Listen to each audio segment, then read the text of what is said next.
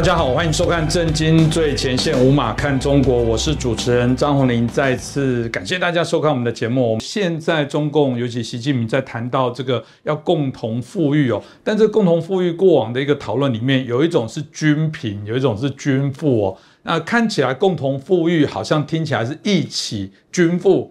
但做法上来讲，嗯，好像又不是如此哦。所以最近我们看到整个习近平啊，针对他原来的百年这种所谓消除贫穷啊，希望可以让大家成立小康的社会，到未来这个中共未来啊，在下一个一百年，希望建立这个所谓的啊新现代化的这种啊，我们觉得。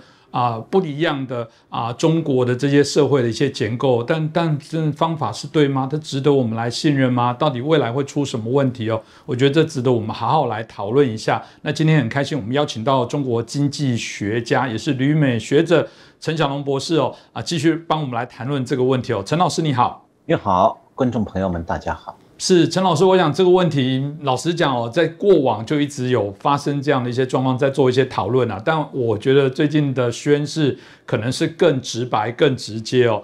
嗯，因为过往啦，在邓小平，我记得最早提出的部分就是先富带动后富哦，然后啊，这个现实共啊实现共同富裕哦。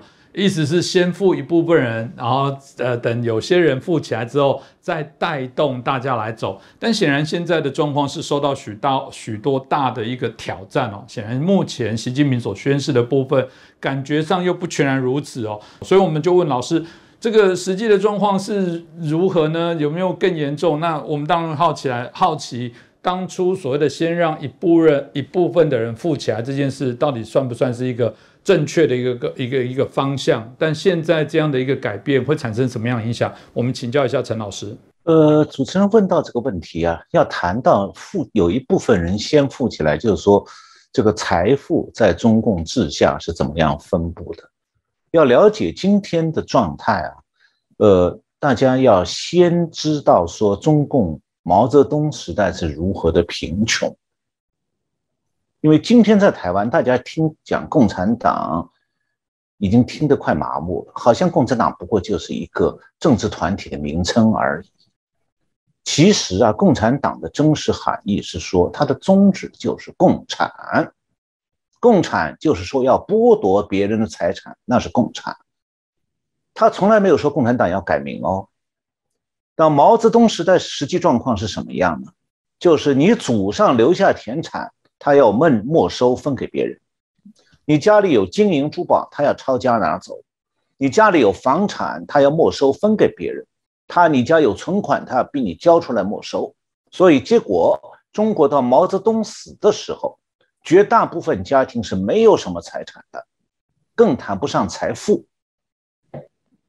在七十年代末期，上个世纪七十年代末期的时候，一个中国人家里有几百块钱存款。就算一笔很大的数字了，那个时候和台湾比起来，那简直卑微的可怜。那么有人讲，那是不是那共产党官员也很穷呢？那就需要了解中共官员在毛泽东时代一直到现在，他们的状态是什么？他们有各种生活待遇上的特权。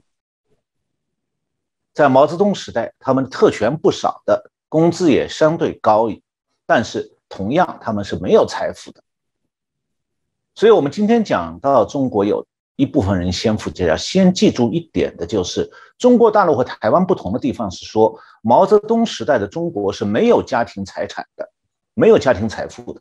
那台湾就不一样，因为祖上会留下来有房产、有地产，还有个人努力经营积累起来的资产。当然，常常会一个人外表你是看不出来他有什么资产的。我记得上一次二零一九年我来台湾的时候，有一位计程车司机聊在车上聊天，他告诉我说，他住在靠近木栅那边，这个祖上留下来的财产分给儿女，他就继承了上亿资产，那上亿台币。所以大陆人讲的这个财富啊，有一点必须搞清楚，和财产继承基本上没有关系，因为他们的父辈。基本上无财产可继承，也就是说，今天的富起来都是一代两代人在短短三十年内捞到的。那么中共是从改革开放上个世纪七十年代末开始到现在，突然出现了拥有巨额财富的社会群体了。那么我们上次节目曾经谈过，就是共产党这个资本主义，就是中共的转型，造成了共产党资本主义。就是共产党把绝大部分国有企业送给了共产党干部，那让他们一夜之间成了红色资本家。也可以说呢，中共夺取政权之后，就做了两在财富分配方面做了两件大事。第一件是没收了全国民私营企业的全部财私有财产，实际上把民众的私有财产大部分也剥夺了，房产、地产全部剥夺。第二件事是把名义上夺来的这些原来老百姓的私产。用国民共同占有的名义掌控在共产党手里头，那么当时中共用词叫做“全民所有制”，然后最后呢，到了私有化的时候，就改革以后九七年的时候，他实际上又把这个所谓“全民所有制”的财产又送给共产党的各级官员。接下来我就讲一下这个。把这个背景交代一下以后，我们就来看现在中国的财富分布到底什么状态哈。我下面介绍几个中国媒体报道的调查报告讲介绍的情形。那二零一五年《中国日报》十一月二十八号有个报道，它是根据西这个中国的西南财经大学有一个中国家庭金融调查和研究中心的调查结果。那么调查结果是说，二零一五年中国家庭平均资产是九十二万块人民币，其中将近七成是房产的市价，也就是说，大概只有呃将近三十万块人民币的存款算是中国家庭的平均的金融资产。那么这个家这个调查上包括的这个资产范畴呢？范围包括金融资产、房产、工商业，还有其他的资产。因为这个报道是没有介绍财富的分布，它只提供一个平均数。那么另外一个报告，二零一六年一月十三号，中国的第一财经网介绍了北京大学有一个中国家庭追踪调查系统，他们发布了一个叫做《中国民生发展报告二零一五》。那这个调查指出呢，请大家记住我前面讲的话哦。一九七九年、一九八零年的时候，中国大部分家庭是没有财产、没有资产的。那么现在是中国到二零一五年的时候，中国顶端的百分之一的家庭占有全国三分之一的财产。那顶端百分之二十五的家庭所拥有的财财产，只占全社会财产总量的百分之一。那么这个样本呢是蛮大的。包含二十五个省市、一百六十个区县、一万四千九百六十个家庭，家庭相当于一万五千个家庭的样本非常大。那么他们做了一点分析，就是统计学上的因子分析，就是就是一个人究竟什么样情状态下，哪些因子可能使他家庭财富多一些？结果发现说，有这样几个因素会影响到家庭财富的积累。第一个。是你有没有城市户口？第二个因素，父母教育水平高低；第三个，本人是否有中共党员身份；第四个，你出生在哪个省，是经济发达的省还是落后的省？这几个因素都影响到家庭中国城市家庭财富的积累。那么和台湾相比的话，可能只有父母教育水平这个因素与台湾有一点类似，也不见得。我不太了解，没有做这方面研究啊。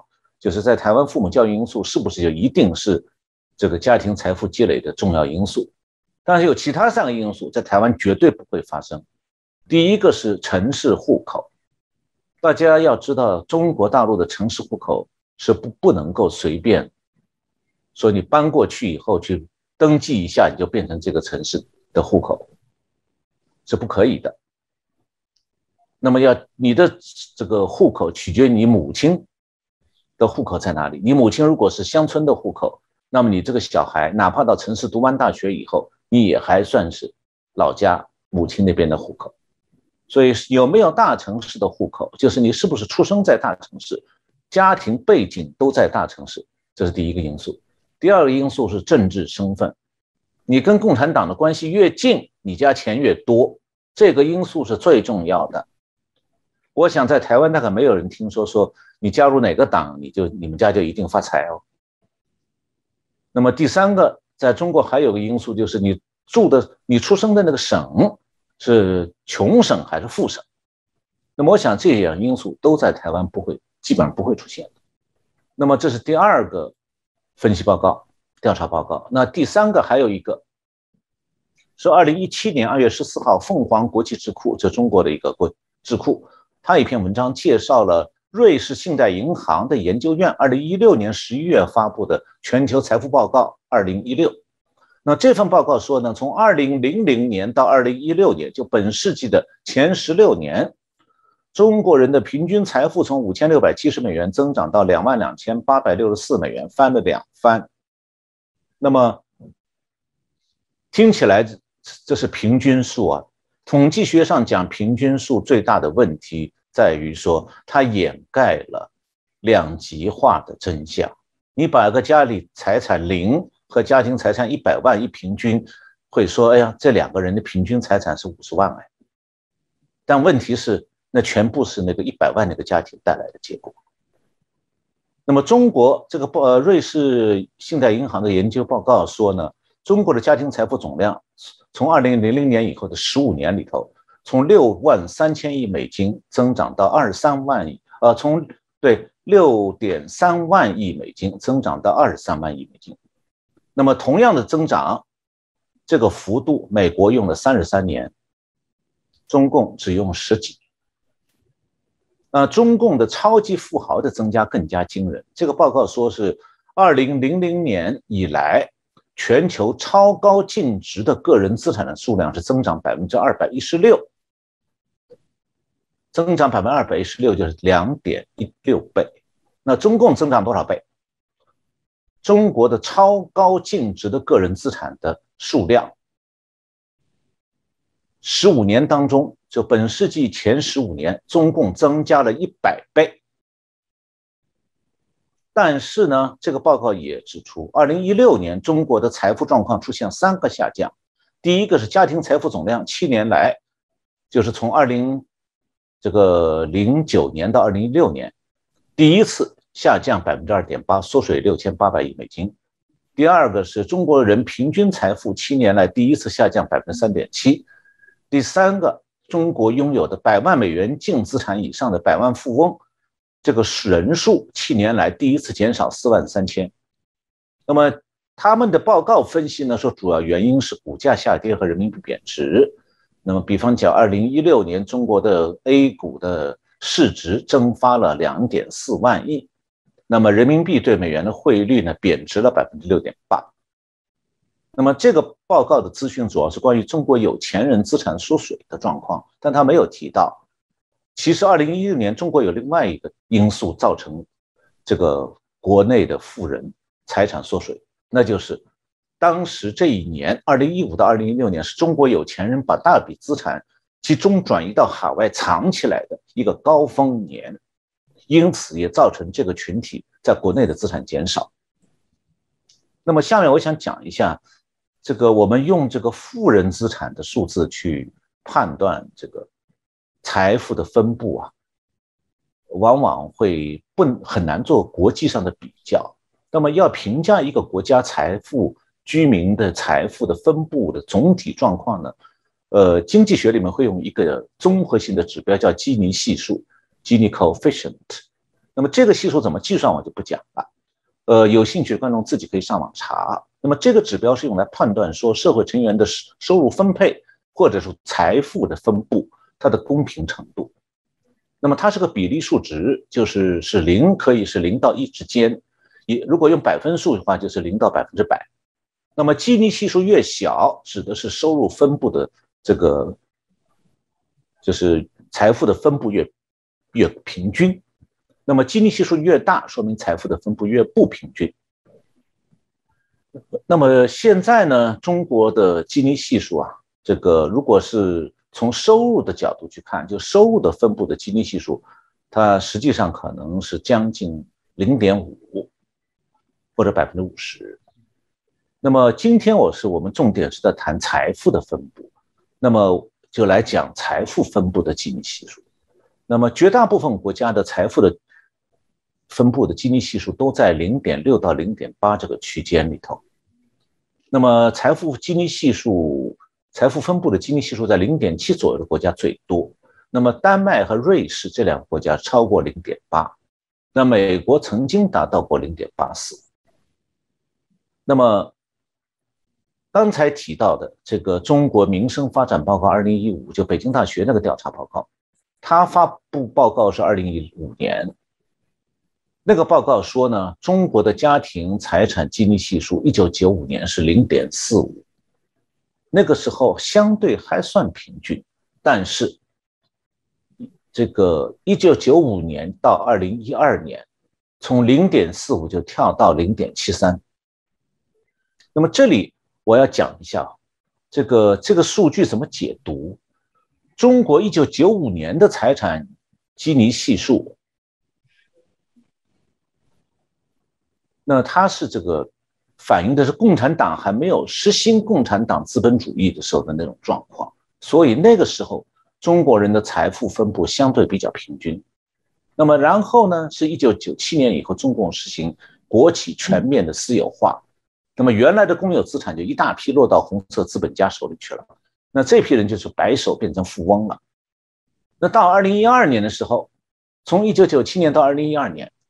一下子，这批富翁捞到的财富就把这个财中国财产分布的基尼系数抬高到西方国家水平了。那有人说，哎，简单对比一下，西方和中国的财产的分布的基尼系数好像差不多，没什么异常啊。这里其实异常很明显，你要想一下才会明白，为什么呢？西方国家没有共产过。所以在西方国家没有说哪一个人可以无法没办法他去抢夺别人财产来致富啊，所以你只能是说家庭的财产经过家族几代十几代逐渐积累起来才能达到一定的规模。但是哦，在中国一九九五年以前，几乎官员和民众都没有家庭财富啊，然后短短二十年里头有一群人就暴富到。达到西方国家富人几十年、上百年积累财富的程度，这样的财富积累是不是有点可疑呀？有点像强盗发横财啊？那么其中的奥秘呢？稍微想一下就会明白的。一句话就是说，中共官员们的财富非偷即抢。是，我想老师在啊这部分大家也清楚跟我们提到有关啊这段期间在谈到这些共同富裕这件事情，想有许多的一个面向可以好好来探讨。其实谈到共同富裕这个字，当然也是习近平针对呃中国啊接下来百年他们认为很重要的一个方向哦。那有人嗯，真特别算一下这个习近平在说共同富裕的部分哦，从过往零星提到到过去一年哦，呃三啊高达三十多次哦，那到现在有记录哦，迄今为止已经讲了将近八十多次，比例上越来越高。当然，我还是说，就像我开场提到的，这个字义没有人怀疑，名称很响亮啊，共同富裕这是多美好的这个。大同世界那种味道，但问题是它是怎么样的方法跟手段来做执行哦？有人会比较说，这种所谓的呃看起来是一个非常美好的共同富裕，某种程度也是一个有可能叫做均贫的最终的一些结果。老师，我我觉得就直接请教你，这个真的跟原来啊邓小平原来的想象的这种所谓的共同富有的部分，到底习近平跟邓小平有哪些差异？那刚一样的这样的走法，难道不会？产生另外一波中共内部哦，包含应该说中国整个社会内部会产生另外一波所谓的难以想象的阶级斗争呢？呃，我先讲一下哈，这个共同富裕这是几个字，这个表面上字面上的含义。那么共同富裕它讲的是主要是结果了，但是它里面也包暗示有一个过程，那最终还是要落在结果上的。但是啊。人类社会其实从来都做不到共同富裕的原因很简单，就是说不同的个体，每个人的体力、能力、生活选择会都不一样的，那每个人遇到的机会也都不一样。那么经过一段时间以后呢，不同的人会他的经济收入啊会发生变化，会有差异。那是不可能说你挣钱一样和我挣钱一样，我们俩挣同样的钱，然后我们俩积蓄就一定要是一样，我们财富要是一样，那不可能啊，因为两任何两个人的用钱方式也会不同。习惯于节省的人可能存钱多一点，那习惯于买时髦物品的人会存钱少一点，那开心就好啊。所以并不存在真正的结果上的共同富裕。那么社会科学里是不讲共同富裕这个词的，用的是社会公正。共同富裕其实是共产党的马克思主义的说法。那么社会公正指的是什么？它指的是一种制度。如果能给绝大部分的社会成员提供相同的受教育的机会，也提供个人努力发展的空间，然后弱势群体能得到必要的照顾和保护，那么这个社会基本上它的制度层面算是公正的。那么公正的社会里仍然存在着不同收入群体的，还有不同财富群体的这个差异，所以它仍然不可能是共同富裕。那么在共产党制度下。有没有过社会公正？可以讲，从来没有过，也永远不会有。为什么呢？首先，共中共的政策语言里从来不用“社会公正”这四个字的，原因就是说，社会公正和共产党制度格格不入。在台湾，我们可能不容易想象共产党这个制度，它为什么就天天喊社会主义，它怎么就不要社会公正？那我告诉大家，共产党这个制度就是反社会公正的。我下面介绍一下，共产党夺取政权以后，第一件事是干什么？他和土匪的山寨一样，先论功行赏，按照你这个官员的级别给予特权。那么得到赏赐的人呢，不见得是能力强、文化程度高、受教育多，相反，不是的，很多得到赏赐的人。得到特权的人是因为杀心重、杀人多。这我为什么比喻土匪山寨？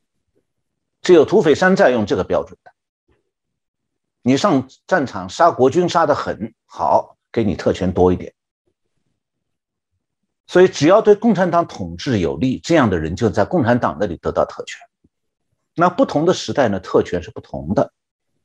那么毛时代是把消私营企业全部消灭了，所以就没有因为精英企业这个还有企业的大小啊，有这个企业的有和没有，因此出现财产差差别。那么在中共呢，中共这个治下，它其实只有官员有特权，他们的特权主要反映在当局分配给他的房子多大一些。还有呢，当局可以给他配给家庭服务员，管替你做饭、洗衣服，帮你做家务。另外呢，特权包括工资啊比民众高得多。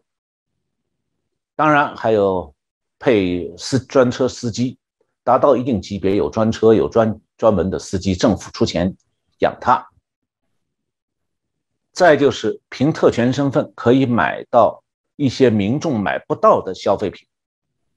那么等到第二代，就官员的第二代，这个中共已经开始改革了。这个时候经济活动开始市场化，那么父辈的恩荫就会有一种变成一种子女可以享用的特权。那么这些特权会给二代带来就业、进大学、在社会上混的种种好处，自然也带来财富。那我前面。前一次节目里讲到过，说共产党国家转型出现三种模式：中欧模式、俄国模式和中国模式。那么怎么评价它好坏？哪一种好，哪种坏？那么我个人提出一种看法，就是用三个标准：第一个是透明，第二个是参与，第三个是公正。透明是指的说，转型的决策过程、决策的内容、实施的结果是对社会大众公开的，还是由掌权者自己？搞的黑箱作业，这第一个标准。第二个标准就是谁能够参与这场转型，是以小撮权贵还是社会大众？那么中共一向宣传讲说，在社会主义国家，这个民人民是国家的主人，国有企业是全民所有制的企业。那么改变社会主义制度的时候，你好像共产党没有理由不让人民。这个所谓的国家的主人，还有全民所有制企业的所有者们一起参加讨论吧。哎，中共不许他们参加，只许黑箱作业，当官的关起门来偷偷的分，然后呢，把这些国家的主人、全民所有制企业的所有者们全部开除。中国叫下岗，就是让你们失业滚蛋回家，没饭吃。这是中共的做法。那么第三条标准就是这个转型的结果是不是公正？那么如果用这三条标准来比较这个中欧模式、俄国模式和中国模式呢？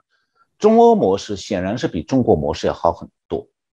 那中欧国家转型的过程比较透明的，然后社会各阶层能够充分参与转型的过程。然后转型的这个结果呢，也比较符合社会公正的要求。那么在中国经济转型，我刚才提到，决策完全是黑箱作业，公众不但不能参与，还必须要为腐败的精英买单。就为了让他们暴富，你必须失业，你必须饿肚子，你必须上吊自杀。那么比较中国模式和俄国模式呢？俄国的经济转型政策基本上是透明的。那民众也有机会表达自己的意见，而中国的民众基本上蒙在鼓里头，更加谈不上参与。虽然两个国家都出现了红色精英的腐败，但是俄国经济转型啊，它的结果比中国更加符合社会公正的要求。那么接下来想大家会想，我说那共产党制度下是不是有过共同富裕啊？我想说，从来没有过，也永远不会有。那原因有三个，第一个就是共产党是把别人的财产、土地、房产继续经营共产的时候，那个时候不是共同富裕啊，那叫化私为共。我强调化私为共，这个共是共产党的共，不是化私为公哦，是化把别人的私产变成共产党的财产，所以这是他的。社会主义的实质。那么第二就是共产党实行他的社会主义制度的时候，前提是用公共资源来维持官员的特权。那民众是既贫穷又受到中共的管束，他就根本没办法富裕，所以更不可能像官员那样获得特权。所以特权呢，就它本质来讲，本来就少数人在享受的待遇。所以现在的中共在官场上到此时此刻还有一句话。大陆人都很懂的，叫做你享受什么级别的待遇，这个意思就是特权待遇啊，而且这个待遇叫享受某某级别的待遇，那就是恩赏的。那这种原因就导导致一个结果，你能不能得恩赏，那是共同富裕吗？不可能的，那只能是少数人才有恩赏，有特权。第三。那中共改革以后是不是有可能共同富裕呢？只要官员的特权依然保留的情况下，那官员本人和亲属可以凭借权力捞取钱财，那民众你就只能辛辛苦苦积攒有限的一点财产，那这叫共同富裕吗？所以呀，共同富裕在共产党制度下从来没有过，也永远不会有。那么这个时候，有人讲说，那共产党为什么要宣传共同富裕？他讲的共同富裕包含哪里哪些人？那共产党是不是在讲所有的社会群体共同富裕？我想把这点点穿了。共产党讲共同富裕的时候，里面有个圈套，那就是他讲的共同富裕讲的是你们普通民众，不是我们当官的。我们当官的不在共同富裕的范围内，因为我们早就富过了。我们和美国的富翁、瑞士的富翁一样富，所以我们不会和你共富裕的。我的我那我后面会讲到，当官的有多少钱财，那是国家机密，你们谁去打听，我杀你头，就这么简单。这叫共可能当官的和民众一起共同富裕吗？所以他讲这个话指共同富裕，指的是普通民众哄你们开心。绝不包含中共官员还有他们的亲属。换句话讲，中国的民众除了少数的私企大老板，谁也不敢想要和中共官员去共同富裕。那中共自己也从来没有考虑过，他不可能让他的特权阶层为了什么与民众共同富裕而放弃特权呢？我下面稍微简单讲几个小小的例子，就能明白。共产党特权阶层的经济力和民众的差别在哪里？你民众要买一套房子，你只能按市场价贷款去买房子。那官员到了一定的级别，可以免费或者付很少的象征性一点钱得到宽大的住宅的。你不要去问为什么他有你没有，就是他有你没有，人家是特权。第二，生病了，民众就医，那医疗保险只覆盖很小一部分，剩下要自费的。所以每个普通家庭都要为了治病留下一笔存款，以备意外之需。那官员到了局局级以上，不但是基本免费的公费医疗，而且级别越高，免费医疗的覆盖范围越大。我举一个例子，中共的卫生部副部长殷大奎几年前在上海的一个叫中欧国际工商学院举办的一个叫健康产业论坛上，他借讲话时漏了一点内容出来。他说，中国每年政府的医疗总开支当中，百分之八十是花在党政干部身上，剩下百分之二十用在十几亿人当中，就是你们共同富裕的那十几亿人，你们用百分之二十，剩下百分之八十医疗开支是党一小撮党政干部用的。所以讲共同富裕的是从来没有说党政干部和普通国民。享受同等医疗待遇，那要翻天了，那是要打倒共产党啊才做得到的。仅从这两点来看，在共产党制度下，那只要官员的特权永远存在，就不可能永永远不可能有官员和民众的共同富裕。那么，我也是上次节目讲到过，我在共产党国家转型的时候，如果私有化和市场化还有民主化同步的话，那民主化是会得到共产党一部分官员认同的。那俄俄国就是如此。那像中国这样的话，就是私有化和市场化是在共产党领导下实行的话，那么经济制度转型以后，共产党会全力以赴地消灭民主化思潮，绝不让民主化发生。因为啊，对发了财的共产党官干部来讲，民主化不仅仅意味着权势的丢失，更严重的是可能会脑袋搬家、家产超没，因为他们经不起民主制度下。司法层面的财产来源调查。那么，讲到中共的这个共同富裕，不包括中共官员，我可以讲一个很简单的证据，就是中共到现在，只有在党内干部圈里秘密的做干部的家庭财产调查，比方中央委员，你们家有多少财产，各家向中央组织部写一份材料，中央组织部作为绝密保管起来，做什么用？打击政敌是用。但是，相关资讯是绝不可以见诸于媒体，那是国家机密，绝不允许泄露给公众。那中共连自己的官员的财产都要严格保密，你相信他哪一天要和民众共同富裕吗？所以讲到这里，大家可以了解，中国讲的共同富裕是对所谓你们老百姓讲的，这个讲法本身就是一种宣传口号，但它是可能针对新兴的有钱群体，因为。私企老板、明星这些人是变得有钱了，他们也是普通老百姓。那么，中共要是想剥剥削他们，呃，就是剥夺他们一部分财产，就像中共过去对付其他老百姓群体一样，没有什么难的。那主持人刚才问说，这样做法会不会带来一场新的阶阶级斗争？那我觉得不会。那我用这个用马克思主义它原本的字面上的观点来分析的话。阶级斗争对象是资产阶级。那么今天在中共，在中国，资产阶级在哪里呀？资产阶级在中共党内呀，在政治局、在中央委员会、在政治局常委里头，还有他们的亲属。那共产党可能会发动一场这个打击自己的运动，把没有钱的老百姓动员起来，把他们政治局常委们、政治局委员们、中央委员们一个个吊在树上吗？所以不会有这样的阶级斗争的。真正的阶级斗争，马克思主义讲的阶级斗争，中共是不会做的，因为他自己现在是资本家。但是呢，中共用富共同富裕做口号，会煽动不少相信共产党价值观的民众，利用他们对有钱人的阶级敌视，支持中共打击私企老板和明星。这一点他正在做，而且已经取得某种他想要的社会效果。就我想，老师刚刚提到的部分，应该值得我们好好去醒思哦。因为的确，老师说过，在早期年代，中国那时候，当我们大家都无产，因为刚开始过得非常的辛苦哦。但经过这啊数十年来，的确哦，这个是有人富起来的，但富起来的可能不只是企业家哦，富起来可能包含。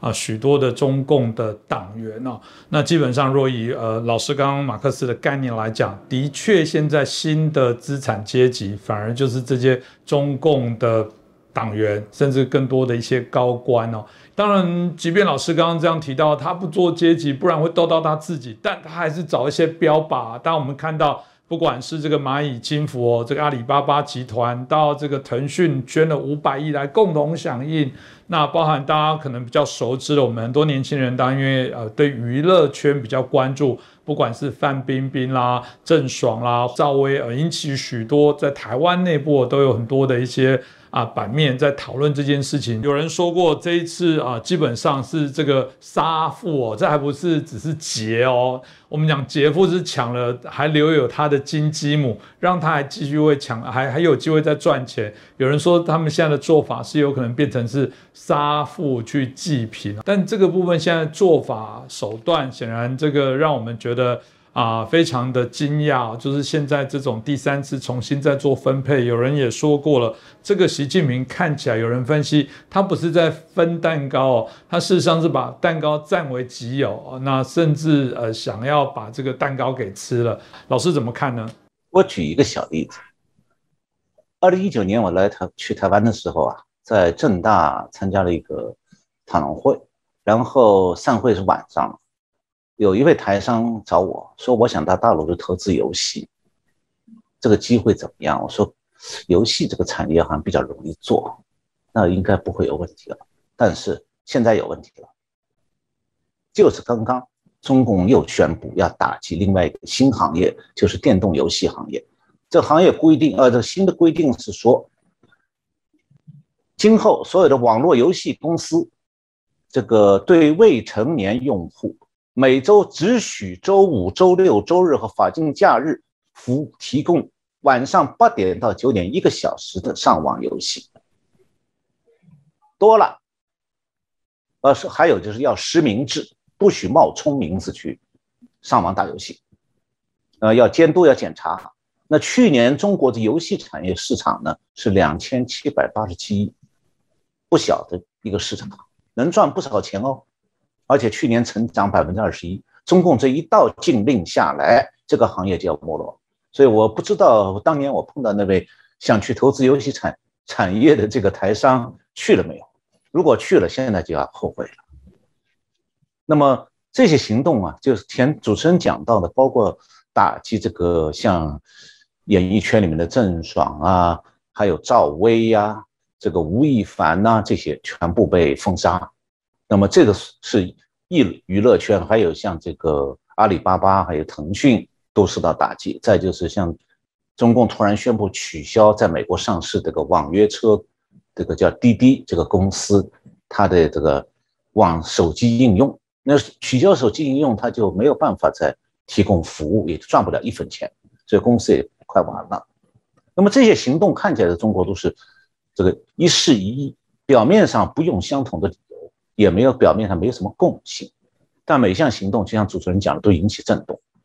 那么这个是不是和中共讲的这个新说法第三次分配有关系？因为第三次分配讲起来说是要帮助低收入地区和低收入人群啊。那么在现代经济制度之下，民众的收入还有他们投资收益是通过市场机制来决定的。那么这个叫做初次分配。那么第二次分配呢，就是说。政府介入进来，这个为了实现社会公正，通过税收和社会福利来调整初次分配，那么这个是称为第二次分配。那么还有第三次分配，我上面讲这个一二三都算是在自由经济民主国家都算是合法。第三种就是个人或者机构自己做捐书，那么为低收入阶层提供民间自发的帮助。那么中共刚才上面讲的这些行动算是哪一种啊？算第三次分配吗？中共把它说成是第三次分配，但第三次分配本来应该是民间自发办的，和政府没关系啊。你如果捐书变成政府强制的要求，或者政府对企业用各种借口罚款，把钱罚到政府口袋去，那就不是民捐的民间的自发捐助了，那是政府行为啊。所以我觉得哈，这个用政府用行政干预来左右企业和民心的活动，然后政府取得罚金，这个其实是共产党国家独有的，我把它叫做第四次分配。什么意思？就是政府在正常税收之外，再从企业那里直接间接的把企业的经济收益转移到其他政府的口袋去，转或者转移到政府要补要去。这个补这个扶持或者补贴的那些领域里去，那么为什么中共要这么做？现在这个中共到底有什么样的需求？懂经济的人恐怕很直觉会想到说，中共缺钱了，是不是这样呢？我们看看中共最新的财政收支的情况。那么，我先要介绍一下中共这个财政收支它这个基本的一个架构哈，不然的话就听不懂了。那么中共财政收财政呢，分成中央和地方两级。中央这个大家好理解，地方指的省和直辖市。那么中央预算大概包括三个部分，第一部分叫做中央预中央本级预算，那么第二部分是对地方政府的转移支付，第三部分是保密，就不告诉你用途在哪里。那么以去年的中共的中央预算的支出来看。这个中央预算呢，二零二零年的总支出是十这个十一兆九千四百五十一人民币，其中中央本级的公开支出，我讲的公开支出是相对于那个保密的部分哈，那公开支出占百分之二十四，然后百分之七十是中央财政转移给地方政府，还有百分之六是保密支出。那么这样一个支出背景的概这个概念是什么呢？就是说中国三十一个省市。大部分都靠中央政府补贴活的。那么，由于地方财政发债的数量受到中央政府的控制，所以地方缺钱呢，主要靠卖地去补充。也就是说，土地财政成了地方政府的主要财源。那么这样的话，所谓缺钱，对地方政府来讲，就是说房地产泡沫会不会破的问题。因为房价一旦下跌，房地产公司就没办法再大规模买地盖房子，那么地方财政才来源。财源就枯竭，所以呢，这个局面就要存在一天，是地方财政就会担心房地产市场崩盘。那地方政府还有一个财源，那就向中央伸手要钱。我刚讲了，中央级的这个预算，百分之七十是给地方政府的。那么地方政府缺钱，就会转化成中央财政吃紧，因为二十五个省以上，就一共三十一个省市，有二十五个到二十六个。都指望中央财政拨款，增加拨款，所以呢，看中共是不是缺钱，首先是看重点是看中央财政是不是缺钱。那么，中央财政是什么情况呢？从二零二零年开始，中共已经公开提出来，各级财政要过紧日子，也就是说缺钱了。那么，从二零二零年的这个疫情严重冲击呢，当然它冲击经济以后会让中国财政吃紧的。那么今年疫情相对已经。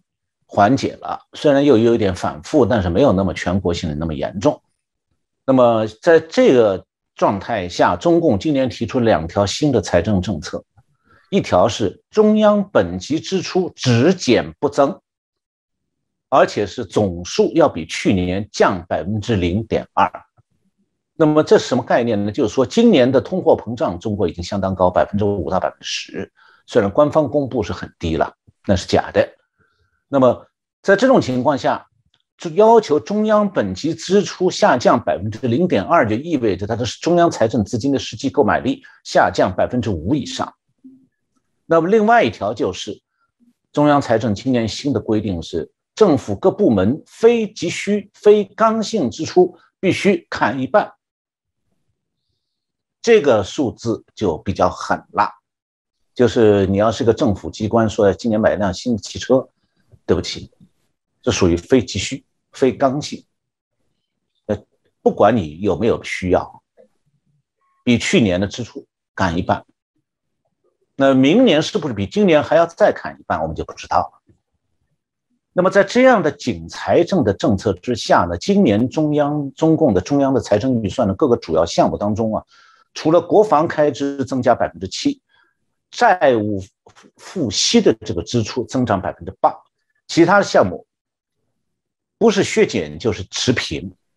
像一般公共服务支出是削减百分之十四，外交支出削减百分之二，公共安全支出、教育支出、科技支出、粮油物资储备支出都是持平，零增长。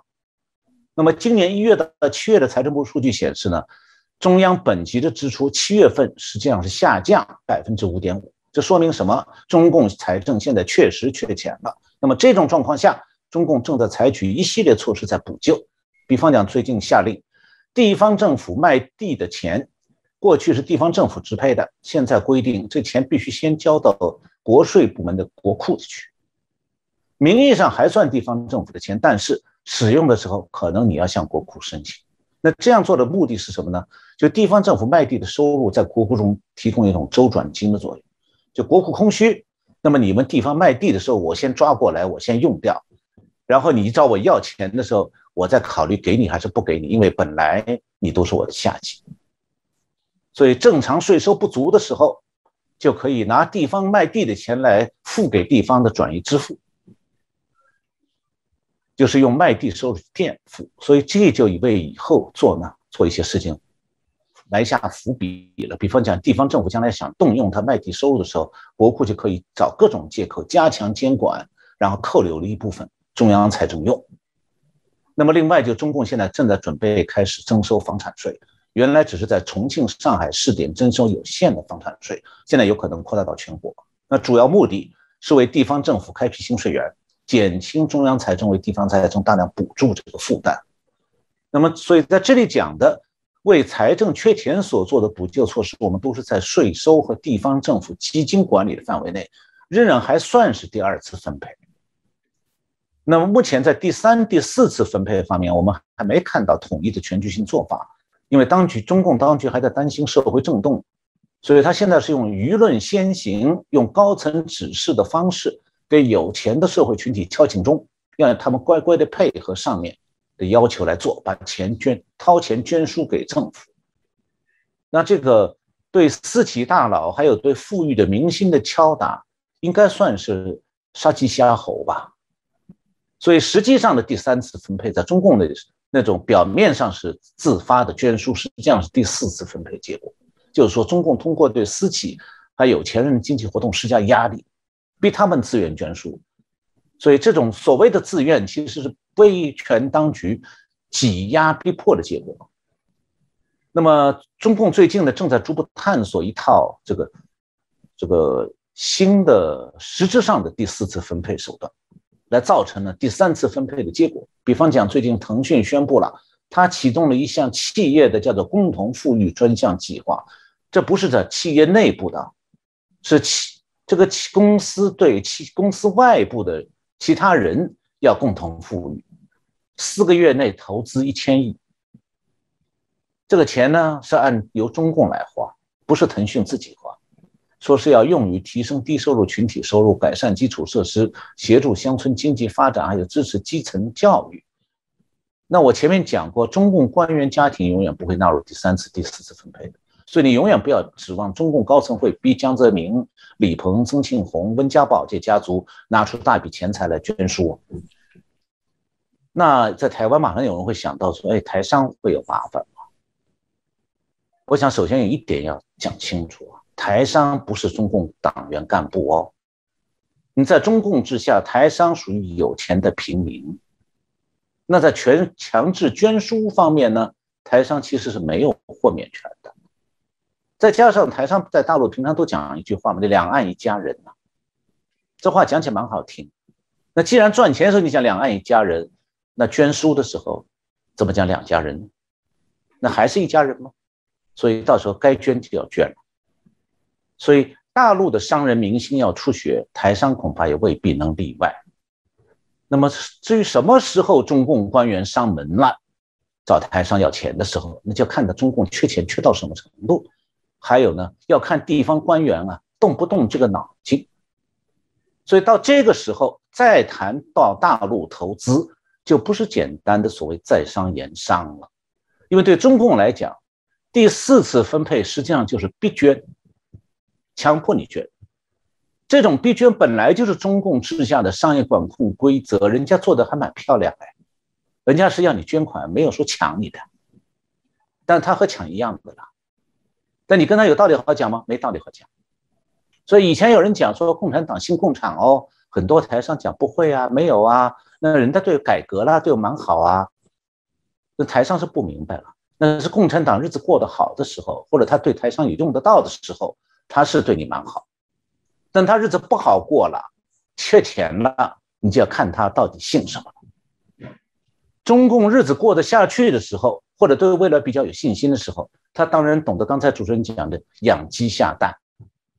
但是哦，日子过不下去的时候，他就不在乎杀鸡取蛋的。那还有一种情况，他也会杀鸡取蛋，那就是中共他认为说，他自己的统治需要，就要把鸡都杀光。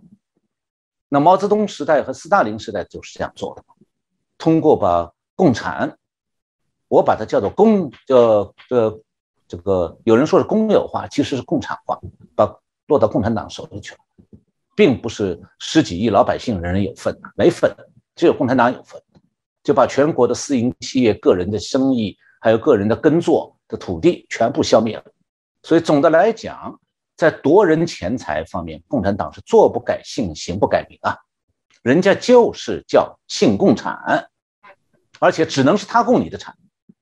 那么中共不是一向强调维稳吗？很多人没有想，这里面有一层意思，就是防止别人去清查或者清算中共官员、权贵们的不法财产或者不当来源财产，因为在中共治下。不许查高层，不许查官员的财产，这是中共的法律制度。所以，我们目前看到中共的整顿各个行业的经营啊，它不是个简单的所谓私营公有，谁谁的比例大，是哪一种比例变小，哪种比例变大那么简单的问题，而是说私人经营还有私人财产，中共想拿一块走，那叫做共有，共产党有共有。所以，私营企业家与狼共舞的时候。他不能忘了，狼永远是狼。他要咬你的时候，你不必怪他是只狼，是只能怪你自己把它当做羊了，他以为是和羊共舞。是，我想老师刚刚提到的这些内容的部分，但我想值得我们好好来思考。当然，这个最近中共当整个系列里面也加大了这个啊比较严格的盘点，然后整顿哦。呃，其中不只是这个房产、金融，然后我们看到的包含这些所谓的网络啊、呃游戏。老师刚才也提到过，基本上特别的一个是所谓的教培机构了。简单的讲，就是我们在台湾来讲比较熟知的，可能很多的一些补习班啊，相对的部分也许都可以算是这一类了。可这些整顿包含到补教业，老师你怎么看这些发展的状况呢？那确实啊，中共现在正在做的事情，很多局外人。不容易看透，嗯，那么比方讲，刚才主持人提到这个校外培训，这个行业的和台湾补习班就是一样的，同一种性质。但是台湾的补习班和它不同，台湾好像没有什么全台湾统一性的这个这个培训公司。那中国现在这个已经补习行业变成一个全国的商业性、商业化经营，甚至在美国都上市，那么赚钱当然很多了啊。那么中共呢，现在是实际上这个对他下开刀，停止补习。所以有人讲，对补习行业来讲，今年这个夏天是一个寒冷的冬天，这行业完蛋，被中共一夜之间一道命令就整垮了，不许补习，甚至规定说小学不许考英文考试，这样的话等于说不许小学学生学好英。你课外找补习不许不许补，然后学校考试不许考。那么，中国想干嘛？我先讲一下，这个补习行业在中国是个大行业，不光是收入是几千亿的问题，他的员工有多达一千万人，而且薪水都付的不错的。这个行业一下子垮掉一千万人失业，哎，中共怕不怕？中共不怕，他想要这一千万人失业，想把他们赶到哪里去？赶到工厂生产线上去，为什么呢？因为中共最这两年在谈一件事情，叫做脱虚向实。虚是这个空虚的虚，实实是真实的实。意思是说，中国经济现在在这个服务业方面过度发展，然后制造业这个实体现在越来越空心。那如果你要是从这个角度去看它的整经济整顿措施，就比较容易理解了。就是说，他真正关心的是要把这个整个经济的这个虚的部分，他认为虚，中共认为虚的部分，这些行业虽然像教这个校外辅导行业这些很热闹，赚钱不少，还有电子游戏啊等等，那多半是处于服务行业或者是满足某些特定需求的。和中共的所谓的经济战略目标不一样，呃，没什么关系。比方讲，蚂蚁集团如果把它遏制住了，就可以控制金融泡沫，还有阻止小额消费贷款的膨胀。那么约束房地产炒作，也是避免这个金融风险增加。那么校外培训行业是为学龄儿童还有青少年进入好学校服务的，结果呢是吸纳了大量城市家庭的财务资源，同时又。培养出一批一批的出国留留学生到美国去念书，到国外念书，每年带走了几百亿美金，所以对中共来讲是个赔本生意。那么还有中共还在打击快餐快餐的配送行业，那也是一千万人就业的，中共也要打击它，为说是这个行业是为懒得做饭的人服务的，吸收了过多的消费力。那么电子游戏行业是认为刺激年轻人沉溺其中。那么你可以看到，中共这个整个的整顿的企图啊，就是一条，要把劳动力引向脱虚向实，把他们挤到这个制造业去。那么现在中国的年轻人是对制造业岗位兴趣很小，特别是来自中小城镇和农村的青年人，他们不享受工厂严格管理那一套束缚。比方郭台铭在大陆那个工厂的管理体制是很受年轻工人的。反感、反对的，所以才出现了世纪跳嘛。那么这是一面，就是工厂管理很对年轻人来讲很束缚太大，他们宁肯去当这个外卖小哥，就开着骑着那个摩托这个电动车去给人送快餐，也不愿意去到工厂做上班。那么这样的话呢，现在中国的珠江三角洲、长江三角洲很多工厂的企业，包括台商工厂的企业，现在招人都不容易。工资在不断的上涨，你不涨工资都招不到人，涨了工资也找不到人，所以中共现在想的是，再涨工资，这些工厂要垮掉了，怎么办？我把你们原来就业的那个行业的老板头上开几刀，把你老板砍倒了，你们也就丢了饭碗，丢了饭碗，你要活下去，你就只好到制造业工厂去。哎，这个办法呢，就是中共现在这套，就经济整顿背后，他在做就业整顿。